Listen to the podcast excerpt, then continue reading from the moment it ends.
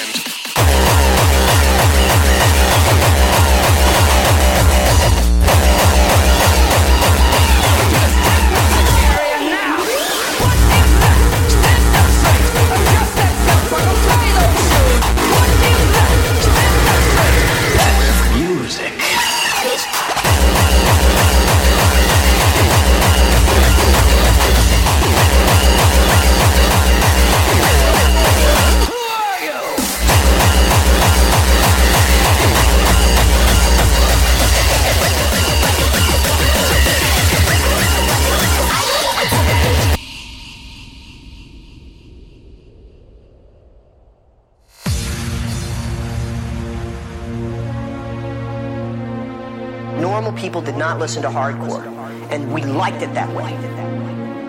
The brute animal fucking strength of it. I couldn't fucking resist this incredible scene being under my fucking doorstep. The fans were dedicated. Now we had music in in our area. We had hardcore. It was like a fucking comet hitting a fucking the planet. You know what I mean? It, it came out of left fucking field, dude. I had never heard nor seen anything like this. Fuck a job. Fucking sucks. So twisted. Do this, do that.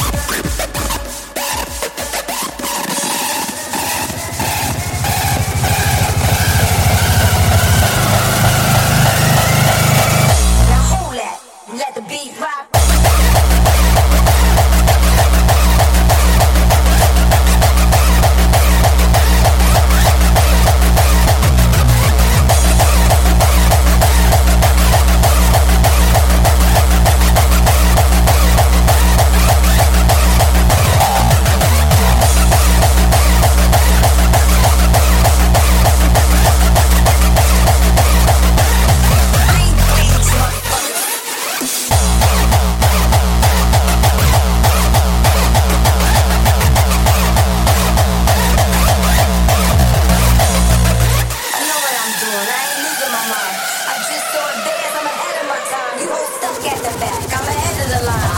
Even in the dark, I still want shine.